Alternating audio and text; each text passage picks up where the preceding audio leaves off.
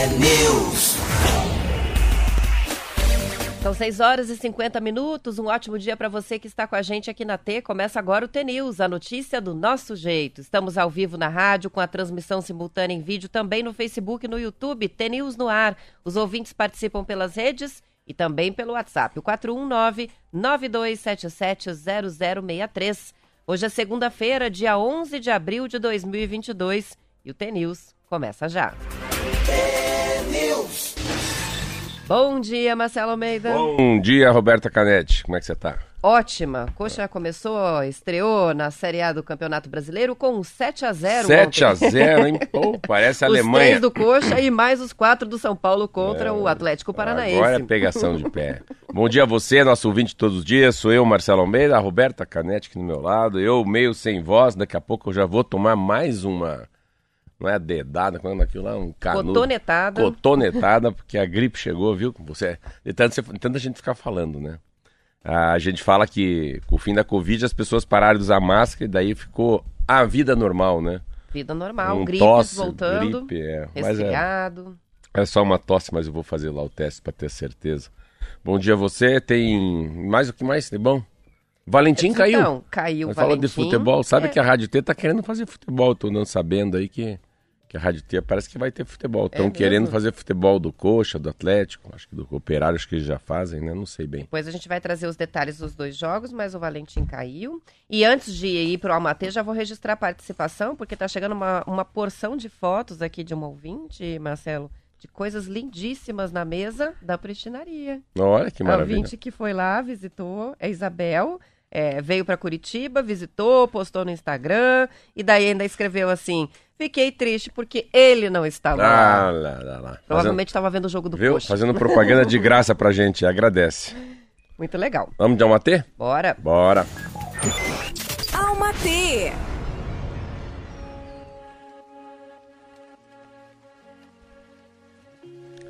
Somos todos obras em construção. Mas quem somos hoje? Agora. É digno de valor e respeito.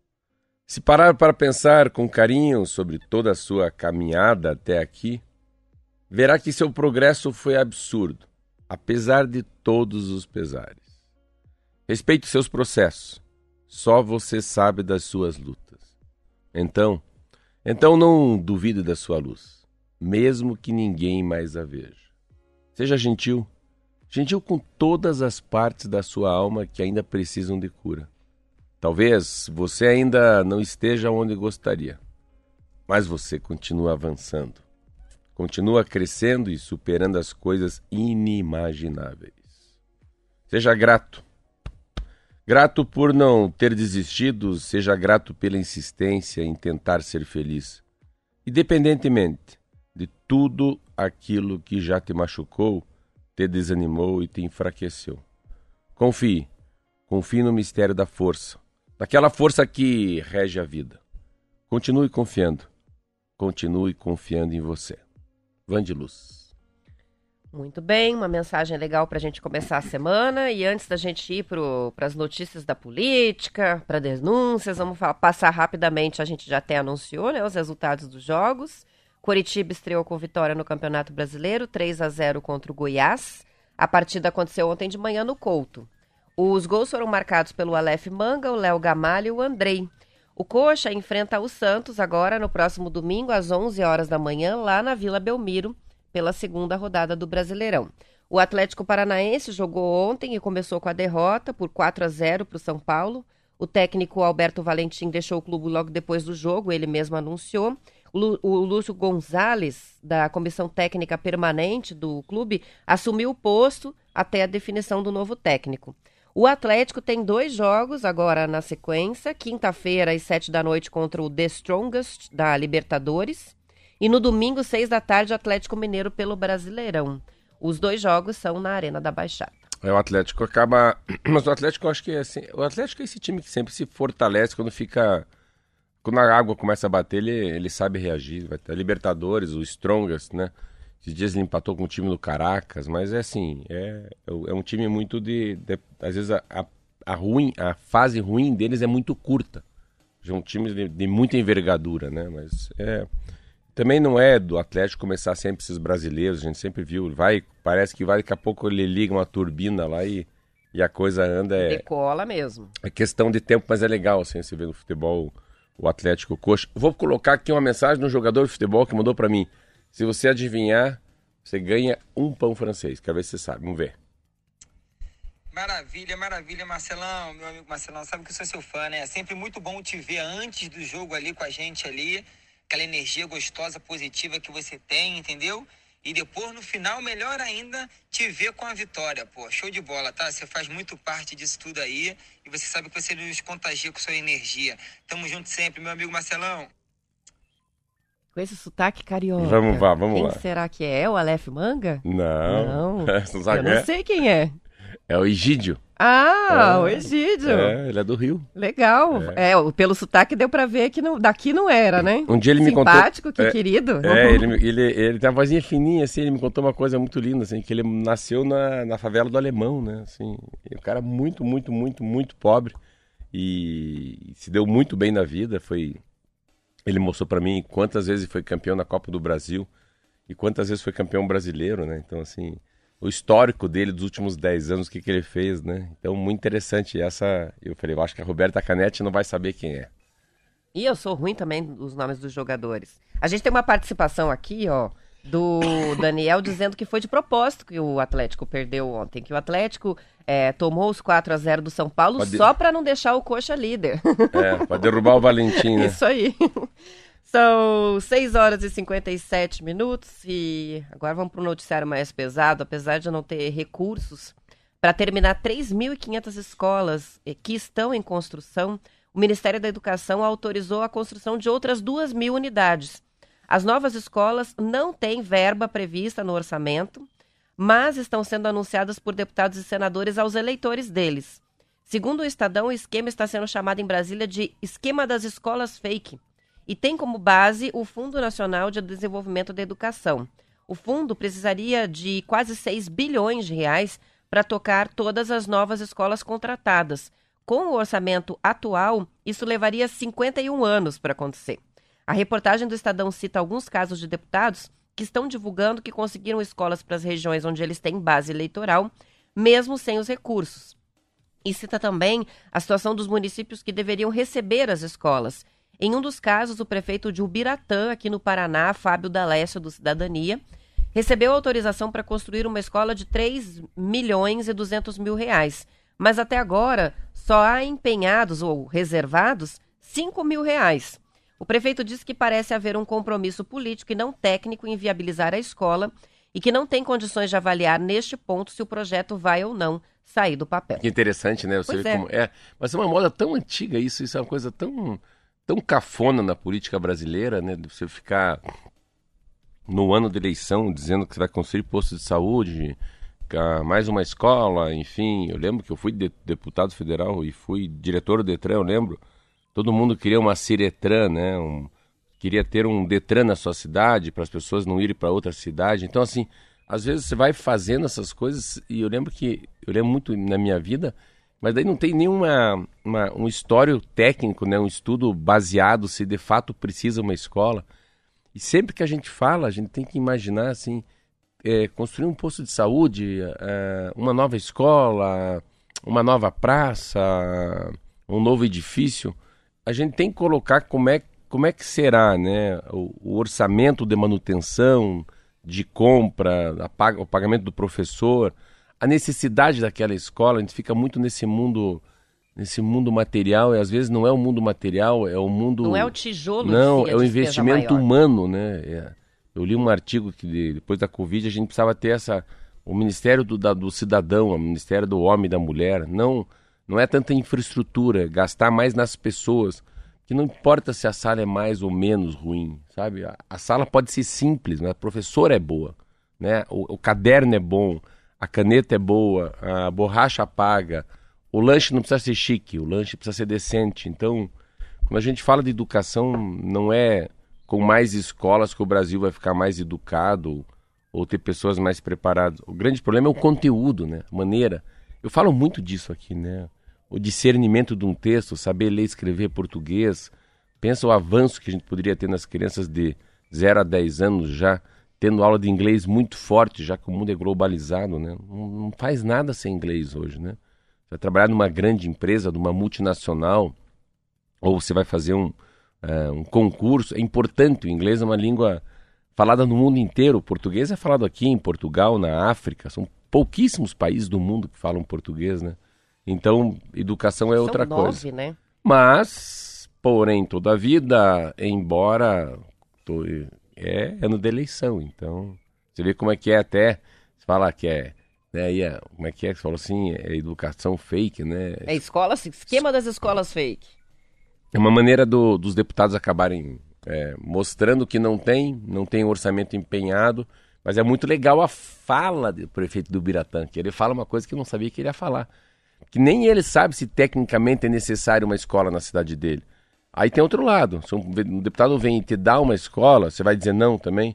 Então você vê, é mais uma obra inacabada, com certeza vai ser, for feita, não vai ser bem feita, e que às vezes o município não precisa de uma escola, o município precisa de um posto de saúde, o município precisa de uma capela mortuária, o município precisa de um posto de atendimento, né, do correio ou do Detran, e não tem nada a ver com isso. É, e tem a questão de quantas obras estão abandonadas, né? Que estão deixando de receber a verba para conclusão. Não adianta anunciar a escola nova se você não terminou a anterior. Então, aqui está um problema sério, né? Porque se paralisa a obra para poder iniciar uma outra e não vai terminar nenhuma delas, é dinheiro jogado no lixo, né? Sabe que tem uma frase, uma, uma- uma- aprendi com meu pai uma palavra chama-se blazer. Sabe o que é blazer? Blazer é uma palavra que era utilizada muito, palavra em francês que você nem acabou uma coisa e está fazendo outra. Então, tipo assim, deixa de ser blazer, Roberto, vai, termina essa lição de casa uma vez, depois vai brincar. Para de ser blazer, você faz tudo mais ou menos. Isso é ser blazer. Blazer é isso em francês, a pessoa nem terminou as obras, já fica anunciando que vai ter mais escola pelo Brasil. Mas aparecer, né? é ano eleitoral, por isso que a gente tem que ter uma capacidade muito grande, né, Roberto? Esse ano, pelo menos a gente ter um termômetro, assim, para saber quem que tá mentindo menos. Não é quem tá falando a verdade. É, né? quem tá mentindo menos. São 7 horas e 2 minutos e depois de ter atingido o número de assinaturas exigido para a criação da comissão parlamentar de inquérito que investigaria a corrupção no Ministério da Educação, o Senado registrou recuo que, por enquanto, inviabilizou a CPI. E é do senador paranaense Oriovisto Guimarães, do Podemos, que retirou o apoio à CPI, é, que agora depende de uma nova assinatura para poder ser instaurada. Em nota, o Oriovisto disse continuar acreditando na existência de fatos graves no MEC que precisam ser investigados, mas afirmou que uma CPI, abre aspas, tão próxima das eleições, acabará em palanque eleitoral. Pensei em você quando eu li isso na, na sexta-feira, bem, que eu falei a fala bem. do Marcelo, né? Muito Bom, bem. Ele É, ele defende que a investigação seja feita pela Polícia Federal, pelo Ministério Público.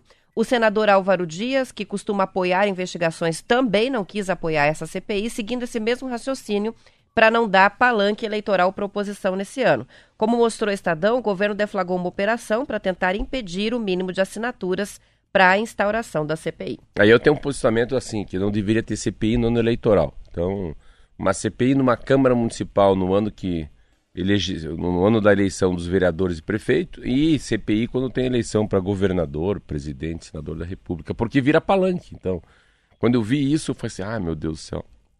Será que o visto vai nos decepcionar nesse ponto?"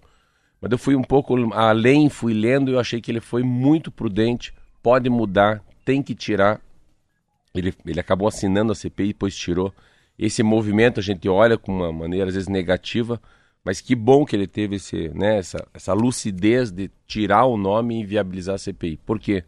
Porque essa CPI é um. As CPIs no Congresso Nacional, várias delas, elas têm um cunho de, de achacar as pessoas, das pessoas se exibirem bastante.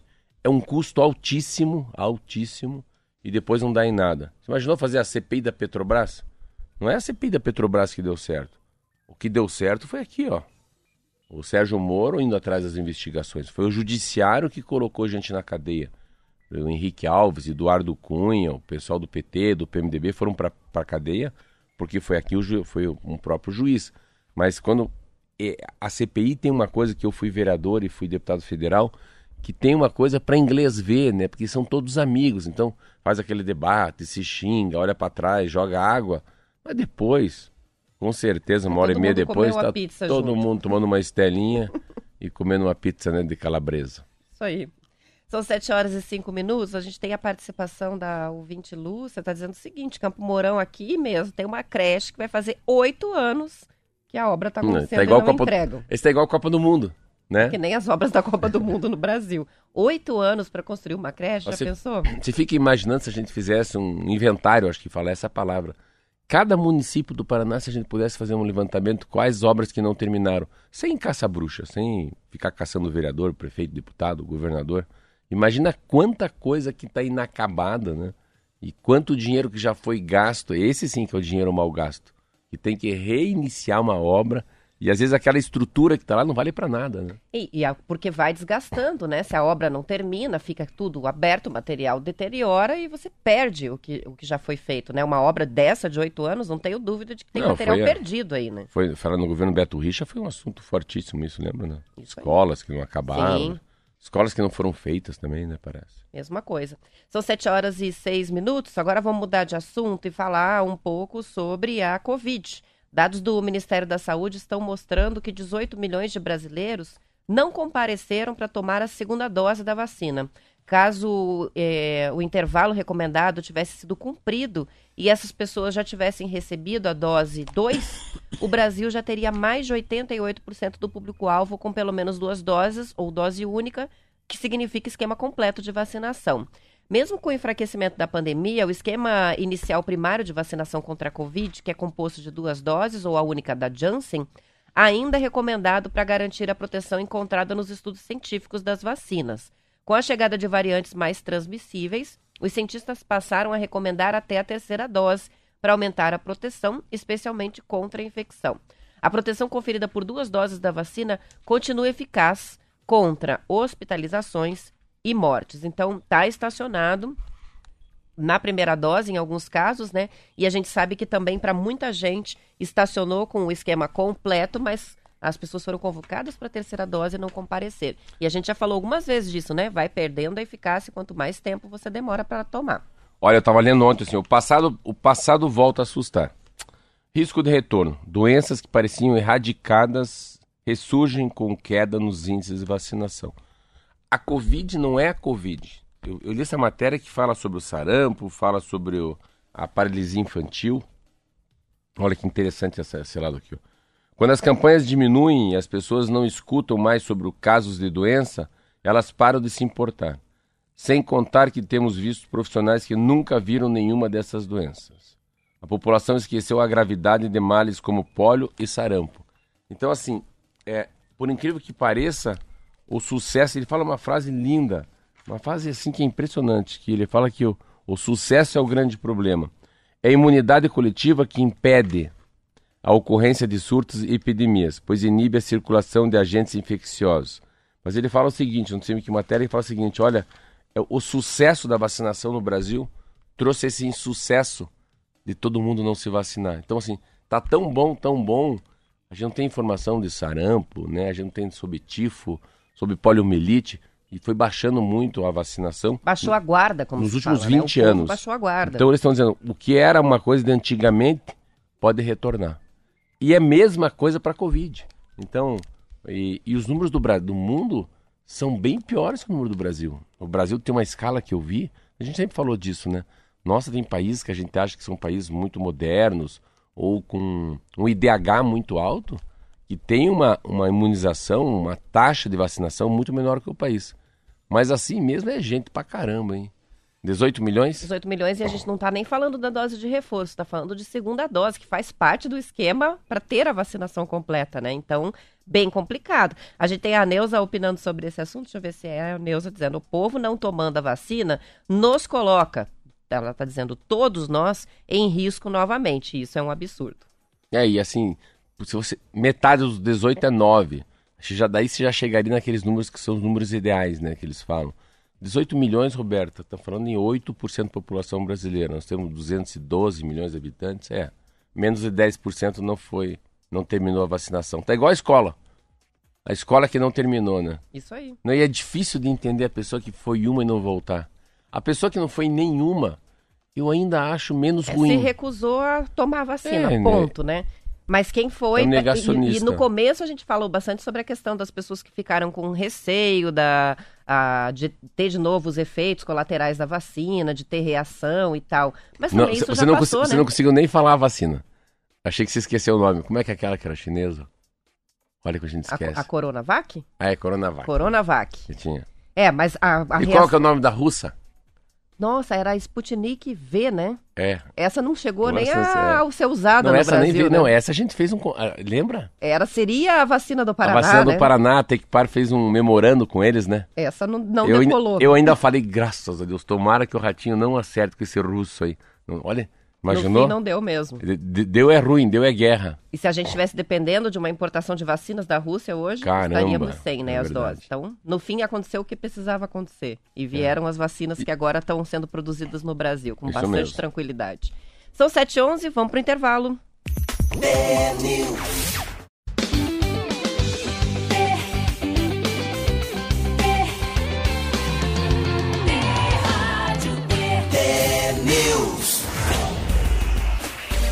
São 7 horas e 14 minutos. Um bom dia para o Tarsis, que está ouvindo a gente no Espírito Santo. Diz que volta quinta-feira para Curitiba. O Rodrigo de Apucarana também assistindo pelo YouTube. O João Oliveira, que é de Guarapuava. Na sexta-feira fui para Curitiba levar minha esposa para fazer exames de rotina e adivinha por onde eles passaram? Pela Uhum. prestinaria. Maravilha. Mas eu eles também fiquei triste porque não conheci o Marcelo. Você vai ter que bater ponto lá nas Tá sextas-feiras para poder encontrar os ouvintes que vão visitar a prestinaria. O Robson tá aqui, diz a terceira dose tomada. Ah, também tem uma questão, ele falou da ignorância das pessoas e de notícias fakes, né, que atrapalham essa questão é, do reforço na vacinação. Muitas participações chegando pelas redes, eu vou registrando ao longo da programação e também as que vão chegando pelo WhatsApp. São 7 horas e 15 minutos. A Volkswagen foi a pioneira do carro popular na indústria automobilística. Inclusive, a palavra alemã Volkswagen significa carro do povo. Pois agora, Marcela, a montadora alemã anunciou que vai cortar dezenas de modelos com motores a combustão até o fim da década e passar a vender uma quantidade menor de unidades para quê? Para priorizar a produção dos veículos de alto padrão, que são veículos que dão mais lucro. O objetivo principal não é mais o crescimento de vendas, de acordo com o diretor de finanças da empresa, o Arno Antlis. A Volkswagen está mais empenhada nas margens de lucro do que no volume e participação no mercado. Nos próximos oito anos, segundo o executivo, a marca vai reduzir em 60% a linha de carros a gasolina e a diesel na Europa, que consiste de pelo menos 100 modelos de várias marcas. A reportagem é do Valor. É uma, é uma capacidade que tem, né? Pelo menos na Europa, deles ampliarem o transporte público, né? O metrô, o, o, o próprio ônibus, enfim. O automóvel vai perder, vai perder muito nas próximas décadas. Então é uma. É como fosse a história do agronegócio. Eu estava lendo ontem Globo Rural, impressionante. É uma matéria maravilhosa aqui, ó, Roberto. A Máquinas do Futuro.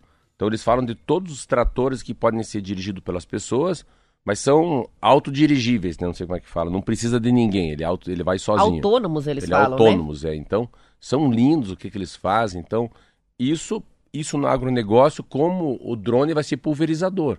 O drone não vai ser só para ficar filmando, gravando, fotografando as áreas de plantio. E a mesma coisa para automóvel, só que automóvel, assim, imaginar que daqui a dois anos, aqui no Paraná, no Brasil, daqui a quatro anos, vão ter os carros voadores, as pessoas vão sair de um aeroporto para outro de avião e não de táxi nem de Uber. Então, o, o- a- eles percebem, a Volkswagen deve ter percebido, como a Ford percebeu, primeiro que a planta que eles têm, né, a, a linha de produção de carro popular, você que tem um K da Ford, ou se tivesse um, um carro Gol, um carro Voyage, essa plataforma não serve para o próximo carro, que é um carro de, que não é mais de combustão. Mas ao mesmo tempo vem uma geração, pelo menos nos países europeus, nos Estados Unidos, que vai usar menos carro porque o governo está se preocupando com a coletividade. Então, o que, que eles percebem? Que é melhor fazer menos carro de luxo e ganhar num carro de luxo o que eles poderiam ganhar em 20 carros populares. E por esse viés, é claro que prejudica o cidadão que tem menos dinheiro, mas pelo outro lado, acaba fazendo uma, uma despoluição muito legal no mundo, né? Se você a, a gente começar a pensar no mundo, na, no, na próxima geração, nos nossos netos, bisnetos, em relação ao aquecimento global, era bom que cada dia que passasse a gasolina ficasse mais cara. não a energia elétrica. Mas assim, se se tornar um privilégio ter carro, faz com que o governo comece a ter transporte público decente. Aparentemente, acho que a gente acha que é uma coisa negativa, mas pode ser que apertando, é, complicando a vida nossa, cidadão comum, de comprar carro, faça com que o governo tenha a obrigação de ter um transporte público decente. E isso que é o legal, né? Aí que sim, os países muito decentes que eu viajei, pega a Suíça. Capaz, o cara não precisa de carro, porque tudo funciona. E daí tem essa democracia da praia, né? A democracia do. Parece que as cidades, quanto mais desenvolvidas, mais eficaz é o transporte público. E mais as pessoas usam o transporte público e coletivo, né? Sim. E a democracia, de fato, é isso. Tem dois lugares que a democracia é muito forte: no metrô e na praia. Porque no metrô de Nova York, você vê lá o Bloomberg, que é o mais rico de Nova York, ex-prefeito, e lá um mendigo no lado, outro é um indiano, outro é um peruano que trabalha num restaurante, né? O outro é um, um tatuador. Estão ali no mesmo vagão, indo para o Central Station, indo para a estação principal, indo igual na praia. Na praia você pode ver o dono do boticário e também o, o cidadão que dirige o ônibus do Boticário, o, caminhão do Boticário. Né? Dividindo né? o mesmo espaço, é, fazendo mesmo... as mesmas coisas. Estão ali nos né? dois metros quadrados, dividindo ainda os dois, os dois de calção ainda, tomando uma cerveja. Então, a democracia no transporte público é muito legal. É a história do SUS. O SUS deveria ser utilizado por todo mundo, né? O SUS. Eu gostaria muito mais de pagar o SUS do que pagar um plano privado para mim e para meus filhos. Mas só que daí o SUS é aquela coisa. Mas tem que ter essa onda, essa mexida. Ó, não tem, mas é SUS. Tudo que é para todos é melhor. Você vê a história da Volkswagen é muito lindo, né? Só o nome Volkswagen, né? O carro do povo. Sempre que fala Só de que agora não tem mais nenhum carro pro povo. Não, não, não, não. não. o povo mesmo não, não, não tem mais eu, opção para comprar eu carro se eu, eu não, sei se eu tô mais. ficando muito velho ou econômico. Meu Deus do céu. Aí que também tem outra coisa. É muito caro comprar um carro, Roberta. Pô, os caras falam de 60 pau, 70 pau, assim como estivesse falando de 7 mil reais. Então, a noção de investimento de um carro e o que que aquele dinheiro vai virar pó, né? Se a gente começa a pensar nisso. Então, assim, cara, com 70 mil reais, com 100 mil reais, se você usar a, a, a tua história, teu, teu, teu know-how, a tua expertise, sabe assim, o teu coração, cara, você pode abrir alguma coisa e pode ser dono do teu próprio bico, né? Dono do teu próprio nariz, né? Eu fico imaginando. A gente vai falar daqui a pouco uma matéria que eu estava lendo ontem, que coincidentemente você colocou aí, que eu estava lendo uma matéria linda que chama-se Lá Vem os Noivos. Então, a, o que, que vem de demanda reprimida, assim? Pega o Marquinho que vai casar. Eu vou no dia 6 de junho no casamento dele. Tá há dois anos esse casamento, tá mais enrolado, daqui a pouco vira bodas de ouro, mas nem casou ainda. Mas assim, quanta gente reprimida, então às vezes vai comprar um carro, estou mudando um pouco do assunto, mas assim, precisa comprar um carro de 50 mil reais. Mas para comprar um carro, meu pai sempre falava isso. Marcelo nunca vá nessa de carro, ele falava. Você vai comprar um carro de 50 mil reais, de 30 mil reais, você tem que ter. Esse é 10% do que você tem guardado embaixo do teu travesseiro. Ou tem no banco. Então, às vezes, o cara vai lá e compra um carro de 100 mil. Nessa conta muito conservadora lá do meu pai, que nasceu em 1930, ele ia falar: não, se você vai comprar um carro de 100 mil, você tem que ter um milhão no banco. Então acabou, o carro deixou de ser um negócio, né? Mas pode ser que com aqueles 100 mil, o cara faça muita coisa. Esses dias eu, eu vou dar um exemplo para você que é um exemplo legal. Claro que, claro que é, a, eu levei muita sorte, sou eu, a esquina. Eu escolhi comprar uma cafeteria. Esse é um exemplo muito legal, é um de sucesso. Aí o cara falou, quanto custa a franquia? A franquia custa 150 mil. Eu falei, meu Deus do céu um carro e meio. O que mais tem que fazer? Você tem que gastar 25 mil de capital de giro para comprar o café, comprar açúcar, né, comprar o bolo. Você tem que ter um dinheiro para começar um negócio. Quanto que é aluguel? Eu vi lá que aluguel dava mil e pouco, dava uns 20 pau por ano. Pus mais 25 de aluguel. Então eu coloquei 200 mil reais, é dinheiro pra caramba, numa cafeteria de 10 metros quadrados. E comecei a vender café. O que, que eu estou dizendo? Isso, sempre quando você tem um negócio de 200 mil, em quanto tempo vai devolver o 200 mil? Começa assim. Então, o meu negócio... Cálculo, cálculo essencial, é, né? Para ver se vale eu, a pena abrir, né? Eu, em 24 meses, o café me pagou os 200 mil. Aí é um belíssimo negócio. Que chama-se payback. O dinheiro de volta. E depois qual é a taxa de retorno? Então, devolver os 200 mil para mim lá em dois anos e todo dia eu vendo café. Aí sim, dois anos depois, você começa daí colocar no bolso, já que já foi pago o investimento. Então, assim, se a pessoa vai comprar um carro de 100 mil reais, se ela tiver um pouco assim com a cabeça de empresário, não, eu vou pegar esses 100 mil reais e vou abrir uma portinha. Mas vou abrir o que para mim? Aonde que tem demanda? Quem que gosta disso? O que, que eu posso fazer diferente que essa sociedade minha não faz e que as pessoas vão adorar? Eu sempre falo para as pessoas que me pedem conselho: cuidado para você não fazer uma coisa que todos já fazem. Tem uma frase em inglês chama-se Ocean Red. É legal, é Oceano Vermelho. Podia ser Blue Red, Blue Ocean. Oceano Azul, pouca gente está fazendo. Mas quando eles falam Ocean Red, que é o oceano tá vermelho, mesma aí não adianta. Aí vocês vão ficar brigando. vai ser mais brigando um, né? Mais um, tem que ser um outro produto. Mas a história do carro, o carro é muito caro. Claro que as grandes empresas perceberam que tem um valor agregado, é muito melhor vender uma BMW do, do último modelo, que ganha muito mais dinheiro, do que ficar vendendo carro popular. Isso aí, a matéria que você falou sobre os casamentos é a seguinte: com o avanço da vacinação e o recuo da pandemia, os casais de, noivo, de, de noivos agora estão disputando datas nas agendas lotadas das casas de eventos e também os serviços de cerimônias. São milhares de brasileiros que deixaram de celebrar os casamentos durante os anos de pandemia, um mercado que movimentava 17 bilhões de reais por ano antes da Covid e que praticamente desapareceu com as restrições sani- sanitárias. Foi um dos setores mais abalados, né? Agora, as empresas especializadas não estão precisando investir em publicidade para atrair a demanda. O que não falta é cliente, segundo reportagem do Valor. O desafio desses empresários agora é administrar a ansiedade dos noivos e explicar por que o casamento ficou bem mais caro. Um dono de buffet disse à reportagem que não pode entregar pelo mesmo preço o filé mignon, que custava 40 reais lá em março de 2020 e hoje está custando mais de 100. A inflação tem sido um problema grave para o setor. Outro problema é que cerca de metade das mais de 310 mil empresas que funcionavam em torno das cerimônias de casamento no Brasil faliu ou parou de trabalhar. Nos últimos meses, as casas de eventos e os profissionais que continuam no mercado agora procuram acomodar os contratos represados e defasados com os atuais. Falta mão de obra, falta local para eventos, material básico, inclusive, como copos. Então, é uma realidade completamente diferente do mercado nesse momento de festas. Isso aqui é uma. É uma você está falando uma coisa, isso aqui é uma, é uma revista. Só olha assim, lá veio os noivos. Então eles primeiro falam da demanda reprimida dos noivos. Eles falam sobre a comida, cardápio acolhedor.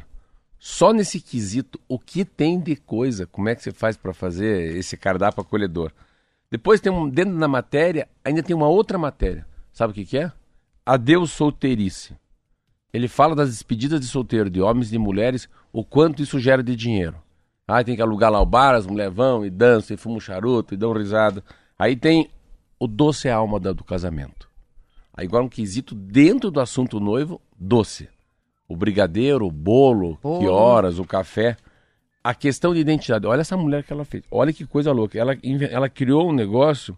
A empreendedora Adriana começou com duas amigas. Pra, em 2017 deixou a sociedade. ah, Ó, tempo Ela criou um negócio é, que ela chama-se assim: a gente funciona como um elo entre os casais e fornecedores ou prestadores de serviços pretos. Ela é uma moça preta. Colocamos os noivos em contato com estilistas, confeiteiros, banqueiros, eh, banqueteiros, DJ, olha, fotógrafo, videomakers, donos de espaço para eventos entre os outros profissionais. Para quem não é negro, isso talvez não faça tanto sentido. É um negócio tão enlouquecido imaginar que a mulher faz isso até por causa da cor. Eu falei, caraca, que. Às vezes até, dá até medo de falar uma matéria dessa, mas tá lá. Aí vem mais. Vestido para casar. Então, se fica imaginando, a gente imaginando aqui, o quanto que roda de dinheiro, não importa se é um casamento muito humilde ou é um casamento num castelo. Quanto que gera de emprego. A noiva sempre vai ter um vestido. O bolo sempre vai existir. Tá não interessa o padrão fazer- do E casamento. o cravo do, do, do noivo. As flores, impossível não ter flor É, no e o casamento. sapato novo, apertando o pé. Né? E, quanto, e quanto custa pra decorar a, a igreja? Vamos lá, e o hotel na lua de mel? E aquela tia mais dura que não tem dinheiro, tem que pagar a passagem trazer. vir. Não é assim? E o salão de beleza para todo mundo se arrumar? E a nossa lojinha, e a nossa lojinha que vai vender micro-ondas, geladeira.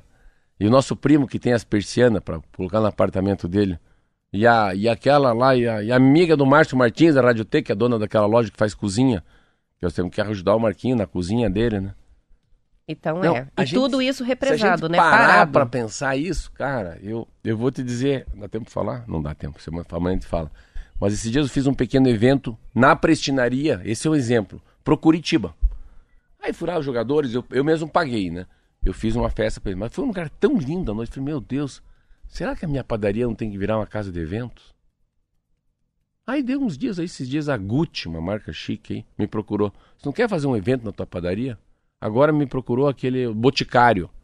Você vê, então tem uma demanda reprimida para qualquer tipo de evento noturno, principalmente se tiver uma área verde. Se tiver uma uma Ah, brisa, Uma área aberta, né? uma brisa, uma brisa, não Que é? é algo que ficou muito valorizado na pandemia, né? Enfim. Então, se você está nos ouvindo hoje, tá... É, é qualquer escala de evento, e vou dar um último exemplo para a gente fechar. É, é só olhar a agenda dos salões de festas dos condomínios. Você não consegue reservar salão de festa, porque tá todo mundo fazendo. Os aniversários que passaram e não foram comemorados, é, todo tipo de comemoração, não é? Formatura, tá tudo É represado. aí. todo mundo tá querendo fazer Hoje a gente agora. tá igual aqueles coach, né? É coach de festa. Você não é um programa T-News. Vambora, 7h30? Vamos lá. Depois do intervalo tem o noticiário da sua região. Aos que ficam, até amanhã. Boa segunda-feira. E a gente continua com a transmissão no YouTube até às 8. Tchau, tchau. Até amanhã.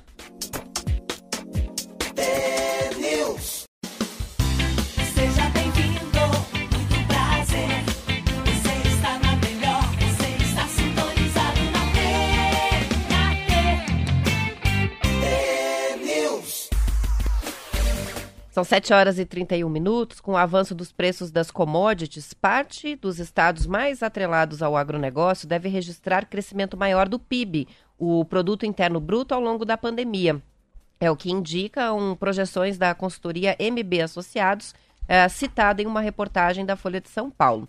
Segundo essa consultoria, Marcelo, tendem a apresentar as altas mais intensas do PIB no acumulado de 2020 até 2022, na comparação com antes da pandemia, os estados do Mato Grosso do Sul, 4,9%, Tocantins, 4,7% e Goiás, 4,5%. Em seguida, aparecem Pará e Espírito Santo, com estimativas de crescimento de 4% e 3,9% no acumulado desses dois anos. O Pará tem o impacto da atividade extrativa e o Espírito Santo conta com uma base forte de celulose. A pandemia prejudicou mais estados, os estados com grande peso dos serviços presenciais, como os que dependem muito do turismo. Estados do Nordeste fazem parte dessa lista principalmente. Já os que dependem da agricultura foram mais poupados. Em relação ao PIB brasileiro, que é a soma da riqueza de toda a riqueza do país, a projeção é de que a gente fique numa estagnação neste ano. O que precisa de gente, né? Gente se abraçando, gente se beijando, gente rindo, perdeu dinheiro, né? Perdeu dinheiro, ficou parado. Padaria, né, restaurante, turismo, Foz do Iguaçu, é, Macuco, Janeiro, Rio de todo- Janeiro. todos os estados do Nordeste, né? Todas as cidades turísticas têm entretenimento, né? Futebol, teatro, cinema, parque de diversão, shoppings. Ah, é muito fácil fazer isso, né? O que, que não se deu mal? Não se deu mal aquilo que não tem o ser humano, né? Plantio de soja, plantio de milho, o que mais vamos pensar aqui? Até as próprias... É, a produção de alimentos em geral, né? É. Porque ninguém parou de comer na pandemia. É. De passear, sim, mas de comer não, né? É, e tem uma coisa que a gente começa também a, a rever, né? A gente tem que parar de, de- Eu acho tão engraçado, as pessoas acham que tem que crescer, assim, tem que aumentar o plantio, aumentar. É, é- é- esse troço de aumentar também é, é como fosse. É bom ficar cada dia mais gordo. Não, não é bom. Manter o peso é bom. Manter o crescimento, assim, igual ou um pouquinho mais só também não é ruim. Essa necessidade que a gente tem que crescer, crescer, né? O produto interno bruto cada vez maior. Cada vez tem que plantar mais, tem que exportar mais. Mas é tudo muito assim, sem, sem medir a qualidade de vida das pessoas, né? A gente fala que é um país produtor, né? Mas assim, é um país produtor de muita coisa com muita tecnologia e não é com tantos seres humanos trabalhando, né? Cada dia a máquina vai assumindo cada vez mais o lugar do ser humano. E essa coisa de ter que crescer, ter que crescer, é um, acho que é uma coisa que pós-pandemia a gente tem que rever, não só na vida da gente, mas nos negócios também. Eu estava falando aqui para Roberto fora do ar. Eu fiquei esse sábado, esse domingo, passando pelas lojas, porque o meu sócio está na Patagônia. E daí assim, claro que eu tenho uma coisa que é muito legal, essa padaria. Padaria é um negócio muito legal aqui, une as pessoas. Café com leite é legal, né? Pão na chapa, esses troços são muito legais. Ah, e acaba, acaba dando uma, uma, uma noção de tanta gente que vai, fila. Mas, é uma, mas é, é, tem coisas que agregam as pessoas, assim, né? Você vai no jogo de futebol, você vê menina, menino, gente dando risada, um tomando cerveja, outro comendo pizza. E a padaria tem um pouco disso, um pouco parque de diversão, tem um pouco assim de pipoca doce com pipoca salgada no mesmo pacote. Eu tava falando pra Roberta isso, falei, meu Deus, o, gran- o grande sucesso às vezes de um negócio é não querer crescer. Você, é, você querer que a mesma pessoa coma um pouco mais. Mas não que mais pessoas comam bastante. Entendeu? Não, às vezes é essa fidelização, né? Dessa, de ter uma. É aprimorar, né? Não expandir, aprimorar. Isso É, aí aprimorar, melhorando. é- é isso, crescer, isso. mas vai melhorando. Você ter mais técnica para fazer um coração, fazer, entregar um coração mais virtuoso, um pão mais bonito. Melhorar né? o ambiente. É, um café na temperatura que não queime a boca, mas também que não esteja frio. É, Por exemplo, uma coisa que você eh, comentou muitas vezes aqui é a questão do estacionamento. Então, vamos investir num espaço para as pessoas estacionarem o carro, para facilitar a vida de quem frequenta o lugar. Isso É, não eu- é expandir, é, isso cara, é assim, melhorar, né? é, vamos dizer assim, o cara podia esperar no carro sem muita fila e eu levo o café no carro. Aqui, pensando agora. Se a fila tá de mais de 30 minutos, peça no carro, faz um delivery, né, para dentro do carro. Um drive-thru. drive-thru. Não, mas o drive-thru para ficar lá. Né? Pensa em chegar ali na porta agora, que essa ideia foi boa. Antigamente é isso no, no, no, no- no X-Picanha. Chegar no teu carro, trazer o café Ah, com o, leite. o próprio Uau Uau, né? Au, au. Tem isso. Você É. para o carro e come lá. Só que já tem que imaginar como é que você vai colocar o- a xícara de café, Mas né? é isso, nem sempre expandir é, é melhorar, né? Não é. É ge- e a gente tem muito isso, né? Parece assim, uma empresa está fazendo sucesso quando ela está expandindo, quando ela está crescendo. Às vezes a expansão é que vai levar à falência. Muito. Muitas vezes tava isso nisso acontece. pensando, eu tava pensando muito, eu penso muito nisso, muito nisso, né? Você pega aqui a Rádio T, a gente tem lá, eu acho que 26 rádios.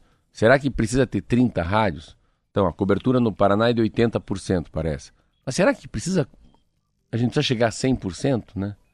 Será que não deixa a rádio local lá fazer fazer ela também, né? E tem uma coisa assim, parece que te, tá em segundo colocado, em terceiro colocado é ruim. Não é ruim. Faz parte da vida, né? Cada um com a sua vida.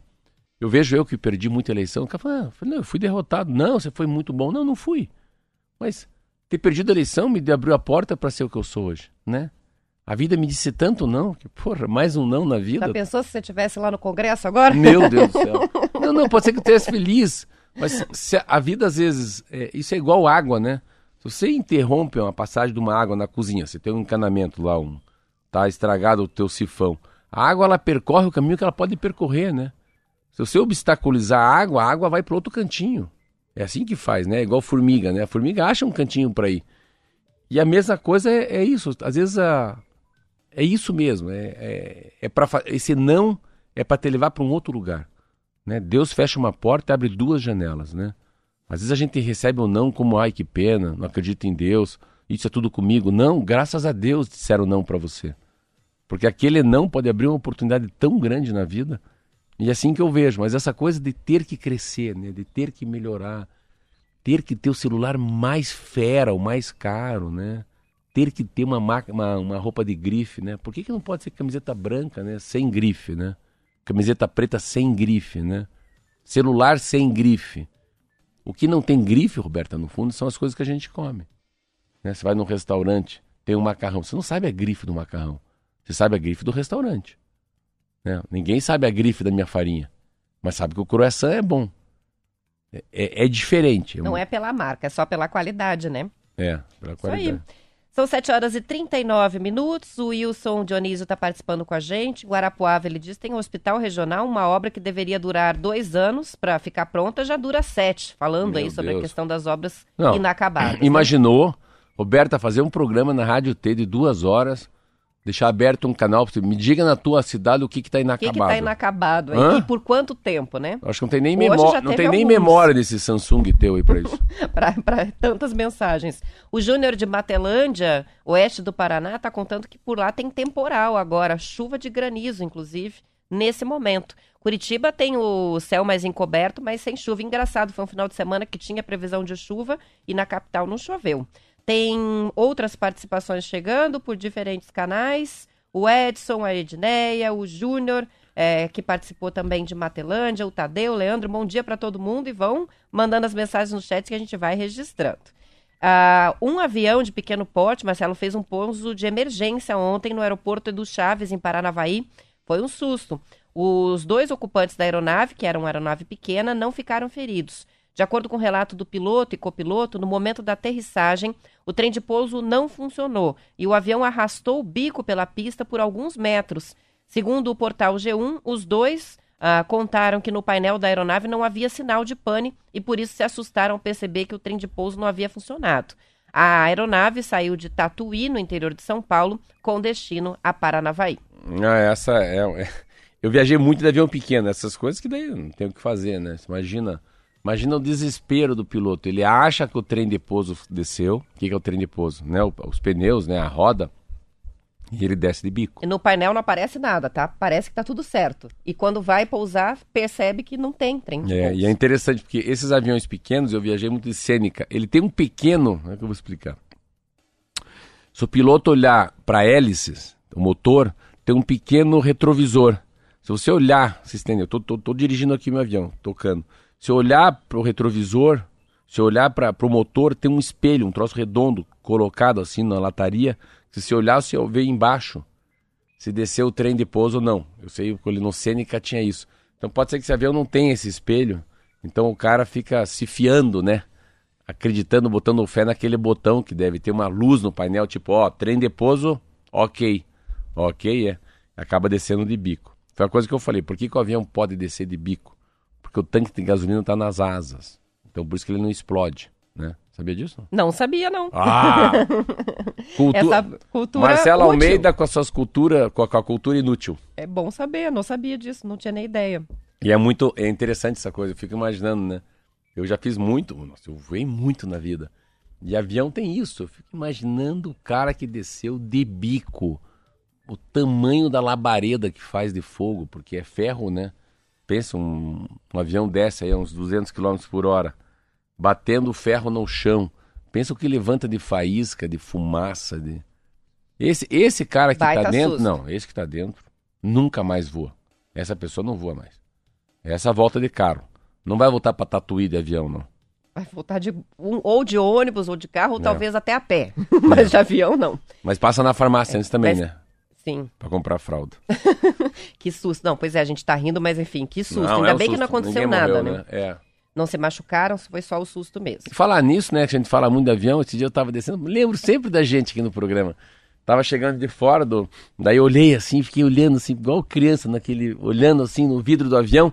Vi lá o azul. Falei, Meu Deus do céu, um avião caravan que tem, tá azul, que a gente já falou, que é muito louvável o azul fazer isso no Paraná, mas cara, não dá, as pessoas não vão voar de azul. Porque um azul é um avião caravan de 9 a 11 lugares, monomotor, asa dura. Eu fico imaginando aquelas pessoas que precisam ir para Paranavaí, precisam ir para esses lugares, mesmo sendo uma companhia topzera. A- impressão, eu vou porque eu adoro caravan, eu sei que não cai. Mas as pessoas que nunca viajaram e não gostam de aviação, fico imaginando quanto treme-treme, quanto quanto que procó não dá dentro do corpo dela quando ela fala, meu Deus, eu vou ter que ir nesse avião até minha casa. Então, sabe, essa sensação de segurança para aquela pessoa Não é nunca... fácil embarcar Não. num avião pequenininho, não. Não é, né? Não, eu não, não- nunca fui, não tive essa experiência, mas com certeza ficaria com medo, sim. São 7 horas e 43 minutos, tem o Júnior participando, ele é de Goiôerê, está contando que tem uma creche lá, já faz oito anos Aí, de construção. E o MP diz, deu dois meses agora para eles terminar. Uma vergonha política, diz o Júnior, é com razão. Oito anos para concluir uma creche. Já é o segundo exemplo de oito anos de, Ó, de uma é. creche em construção Programa aqui. Obra Inacabada Obra inacabada. é aqui na T. Mande a sua É. pro WhatsApp da T. Assim, mande a obra inacabada e vai ganhar um milheiro de tijolo. para ver se ajuda a acelerar. São 7 horas e 44 minutos. A energia elétrica produzida a partir do lixo orgânico está abastecendo cinco prédios públicos de Ponta Grossa. O projeto foi implementado no ano passado e tem representado uma economia mensal de cerca de 30% na conta de luz da cidade, de acordo com a administração. Segundo o secretário de Meio Ambiente do município, André Pitela, O combustível da usina de biocombustíveis, é, que usa né, os restos de alimentos, hortifruti, é, também leva óleo de cozinha. O interessante é que a prefeitura vai testando os diferentes tipos de resíduos em um laboratório. Chegam em média 50 toneladas de lixo orgânico por semana nessa usina. O caminhão que faz a coleta é elétrico, abastecido com energia produzida no local. O material usado para a produção de energia vem de empresas parceiras, como hotéis, restaurantes e mercados, que produzem, lógico, uma grande quantidade de resíduos orgânicos todos os dias. O lixo é triturado, passa 30 dias em um biogestor, biodigestor, onde bactérias produzem o gás metano, que é chamado de biogás. Este gás, que é altamente combustível, é usado para um gerador onde é transformado em energia elétrica. Além da energia limpa, os resíduos da usina também são transformados em biofertilizante fertilizante líquido, que depois é usado pelo município nas praça, praças públicas. Um baita exemplo Não, aí, né? é, é aquela coisa, parece que não sobra nada, né? Do lixo vira... Aproveitamento de tudo, Deus, né? É igual quando os caras falam, eu tava vendo uma matéria sobre quando você pega um, uma- um peixe muito grande, né? Não sobra nada. Usa a escama, usa as espinhas, usa a cabeça, usa o olho. Ah, pro gado é assim, né? Pra- é impressionante. Os animais também, né? Você pega um porco, né? Você pega uma galinha, você usa tudo que tem esses animais, é usado e o resto deles ainda é para criar biomassa, né? Energia. Mas quando a gente falava muito isso um, perdão, uns 20 anos atrás, mas é sempre quando falava dessa energia, ela era, ela era uma energia para tocar os próprios negócios, né? A gente não falava isso no, no mundo no mundo rural, né? Não, não no mundo urbano, né? Sim, e numa administração pública, É. usar isso para reduzir Numa cidade, de energia né? da cidade. É, é, como Bem é que legal. isso faz? É muito legal. São 7 horas e 46 minutos. Uma reportagem da BBC Brasil, Marcelo, mostra como o consumo de alimentos fermentados tem aumentado no mundo por causa de pesquisas que demonstram vários benefícios desses produtos para a saúde. A matéria conta que a fermentação sempre foi usada para preservar os alimentos ou para melhorar o sabor, mas que itens como o iogurte kefir e o pão de fermentação natural, por exemplo, favorecem a saúde intestinal porque contêm os micróbios benéficos para o organismo. A BBC cita que no Reino Unido o leite e o iogurte fermentados agora são oferecidos a crianças a partir de seis meses de idade já, para fornecer um bom equilíbrio de nutrientes, prevenir a deficiência de ferro nas populações que usam o leite de vaca e também para reduzir infecções gastrointestinais. Um estudo mostrou, inclusive, que o consumo regular de alimentos fermentados pode ser especialmente importante para as comunidades de baixa renda, que têm grandes carências é, e são mais suscetíveis às infecções por bactérias. Um outro estudo citado na matéria mostra que o consumo de alimentos fermentados faz bem para a pele e até para o estado mental, já que isso melhora o funcionamento do intestino e, com isso, ah, também melhoram os níveis eh, saudáveis de hormônios, como a serotonina, que ajuda a estabilizar o humor, a regular os sentimentos de bem-estar e de felicidade, além de controlar o sono e a ansiedade. Os probióticos nos alimentos fermentados também contribuem para a prevenção e tratamento de doenças como alergias. O consumo de vegetais fermentados, o que, que são os vegetais fermentados? Picles, o chucrute, né, que é aquele repolho em conserva, a própria azeitona e o kim, é, é kimchi, você sabe o que, que é? Coreano? Não, não. Também é- são vegetais fermentados, são, é bem típico, né? Eles reduzem asma e também dermatite. Olha quantos benefícios. Os alimentos fermentados ainda reduzem risco de diabetes tipo 2, pressão alta e até câncer de bexiga. Essa super matéria é isso. Essa matéria, peraí. Vamos lá, vamos lá. Fala. O Marcelo hoje tá. A gripe tá pegando aqui. Tá pegando, Tá agora foi. falar. Mas essas maté essa matéria sobre o fermentado é muito louco, né? Porque você vê. Isso que eu digo, Roberta, como a gente. A gente tinha que fazer. ter a capacidade de voltar um pouco como as coisas eram no passado. A pandemia trouxe um pouco disso. Você fala do picles, né? Das coisas né, fermentadas. Eu vejo muito. A, a, a gente começa a, a ter, como eu tenho padaria, a história da fermentação do pão. né? O pão é um. O pão é um exemplo que você pode usar para todas as outras coisas, né? Então, exemplo. Como é que faz para ter mais durabilidade um pão? É não guardar naquele pacotinho de papel, é guardar no plástico. Para ter uma fermentação, para continuar funcionando sem perder a- as suas, né, o seu lado bom, coloca na geladeira. Qual que é a diferença que se chegar numa padaria e falar, eu quero esse pão? O que, que é diferente esse pão, essa baguete francesa e essa mini baguete essa baguete francesa é fermentação natural. Vai levain, não vai o Frischmann, não vai o fermento de verdade. Mas o que, que ela, qual que é a diferença para a saúde? Qual que é a diferença? Ó, eu vou dar um palpite. O pão de fermentação natural fermenta fora do seu estômago. Certeza. E o que não é, fermenta dentro do É estômago. que você não tem nem cara de boba, não anda igual boba e não é boba, né? Então, aí, eu acho que é daí, né? Daí, Então, todo o processo Então, de fermentação dentro do, do organismo é que provoca desconforto, gastrointestinal, gases, É, azia, não é isso? Sei, você eu, eu falo e ela comenta. É isso mesmo, não tem mais o né? que falar. É isso mesmo. E eu acho que os vegetais é a mesma coisa. Eles Sim. fermentam fora e você consome já com o processo quase A- concluído, a, né? sensação que a gente tem que entender é que fosse os gases da, da, da verdura, os gases do palmito, é, como eles soltassem um pum, fazer conta. Não, eles não têm mais isso. Então, a, a, a digestão, a capacidade de, de não saber que o, que o teu corpo está fazendo uma, uma. está metabolizando a comida é muito sensacional. Então não fica de barriga cheia, daí não fica com estufado, não tem azia. Mas é tudo por causa do que, que entra dentro do teu corpo, né? E como é que ele entra no teu corpo, né? Então, você pega essa história do pão, é muito legal. Por que, que esse pão fica 12 horas para fora?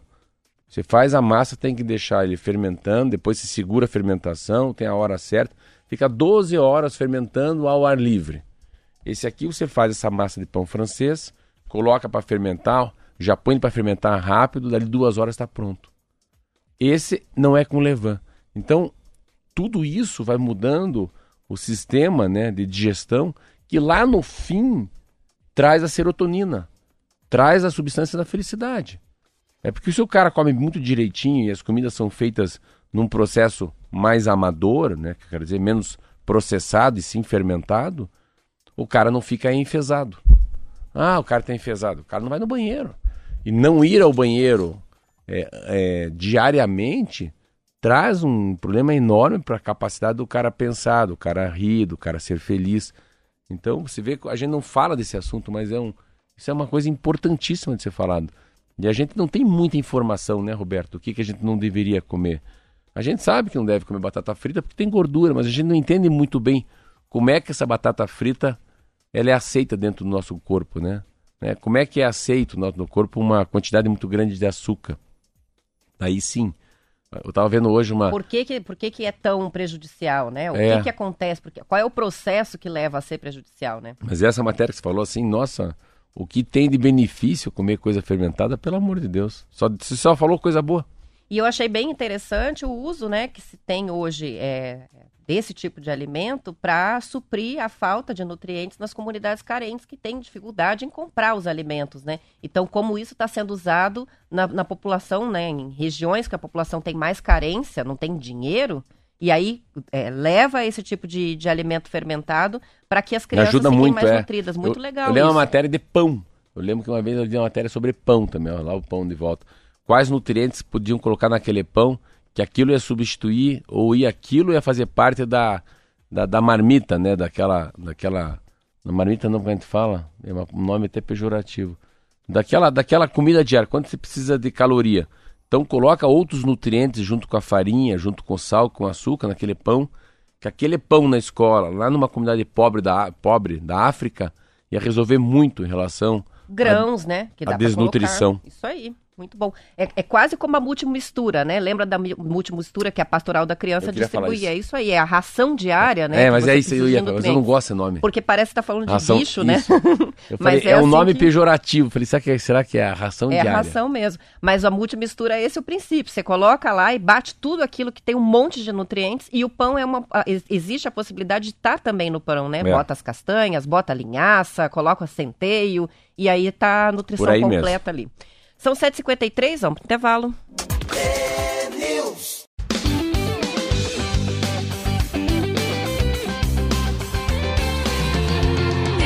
Rádio T.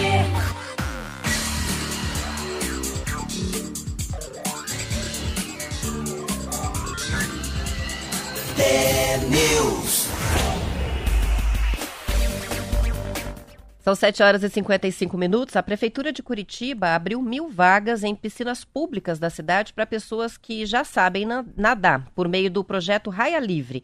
Os inscritos não vão receber aula de natação, mas têm o direito daí de usar a piscina uma vez por semana. Para participar, é preciso fazer a inscrição no site Curitiba em Movimento. Moradores terão que assinar um termo atestando que sabem mesmo nadar, já que não vão ter professores disponíveis nessas piscinas. As atividades físicas vão ser feitas nos clubes da gente centros esportivos e são gratuitas. Qualquer pessoa com mais de 9 anos de idade pode se inscrever. O tempo de uso é de 45 minutos. As piscinas ficam nos bairros Sítio Cercado, Uberaba, Atuba, Centro, Sique, Tatuquara, Santa Felicidade e Alto Boqueirão. É simplesmente o acesso a uma piscina para É, quem já eu- gosta e não tem onde nadar. É, mas não, não tem nada a ver isso aí. Você acha perigoso? Não, isso é, isso é ridículo, né? É ridículo. Você... Assim, é- não, como é que eu vou explicar? Você tem que ter piscina pra nadar, não é pra se divertir, não é lazer isso aí. Não, é, na verdade é dar acesso para quem quer nadar e não tem onde, né, praticar. Já é uma pessoa que sabe nadar e quer se exercitar. E daí pode usar a piscina da prefeitura. Sabe nadar mais ou menos, né? Então, assim, muito é mais. difícil o critério, Não, né? é assim, não, porque será assim, que- se tem uma piscina que é uma estrutura cara, tem água, tem cloro, cara, coloca um cara pra ensinar as pessoas, cara. Faz aula a cada duas horas, né? Turmas de 10 pessoas, imaginou que a diferença que pode fazer na vida dessas crianças saberem nadar, né? Nadar de verdade, nadar, natação é um negócio muito legal. Eu nado, claro, mas é, é uma liberdade saber que você não vai morrer na água, que você pode andar em qualquer mar, em qualquer lago. Nossa, eu teria um. Nossa, pra mim seria um, uma, uma alegria enorme poder dar aula de natação para criança, sabe? Que ensinar outra a nadar é bem legal. Mas assim, deixar solto assim é aquilo lá, né? De dar um carro pro cara lá, você dar, dar uma Ferrari pra você. Aí não consegue pagar nem IPVA. Aí fica com a Ferrari na garagem lá. Cada vez que vai parar no tanque de gasolina Não lá. tem, é, não tem o dinheiro para Então, assim, combustível. tem a piscina, mas o legal da piscina era você ter pessoas pequenas aprendendo a nadar e aquilo se tornasse um esporte das pessoas que não seja só o futebol. Então, natação nos bairros da cidade eu acho muito legal porque é uma maneira de democratizar um esporte que não é tão barato, porque tem em poucos é, lugares, se né? for pagar particular, uma aula de Nossa. natação é super caro. É né? caríssimo. Isso aí. São 7 horas e 58 minutos. Para a gente encerrar, o concurso do Censo Demográfico 2022 tem menos de dois candidatos por vaga de recenseador, segundo informações divulgadas pelo IBGE. Ao todo, do, de 1,1 milhão de inscritos para o processo seletivo, 621 mil, mais ou menos, tiveram a inscrição confirmada pagando a taxa. Então, muita gente se candidatou e depois desistiu, não chegou a pagar a inscrição. Desses, 350 mil são candidatos à vaga de recenseador e 272 mil de agente censitário municipal ou de supervisor. Isso significa que a relação é de 1,9 candidatos para cada vaga de recenseador. Inicialmente, com inscrições previstas apenas até o fim de dezembro, o processo teve o prazo estendido por causa da baixa procura, que era de 700 mil inscritos naquele momento. Foi quando o IBGE chegou a publicar uma carta aos integrantes da comissão consultiva do censo, em que mostra a preocupação com o baixo número de inscritos, segundo reportagem do Valor. Muito provavelmente, né, Marcelo, porque o salário não é atrativo, porque as pessoas estão precisando trabalhar, mas se não se interessaram pelo concurso, talvez fosse o caso de melhorar essa remuneração, né? Geralmente os concursos têm milhares de pessoas, né? Você pega concurso para delegado, né? Concurso para investigador. É, esse é um trabalho temporário, porque é só durante o censo, que é uma boa, Mas mas, a gente precisa não mu- tem ser muito interesse. inteligente para saber porque não tem gente, né? É, isso aí. Levanta um pouquinho e melhora. São 7 horas e 59 minutos e assim a gente encerra o TNews de hoje. Amanhã voltaremos às 10 para as 7 da manhã com mais notícias. Tchau, tchau, até amanhã. lá.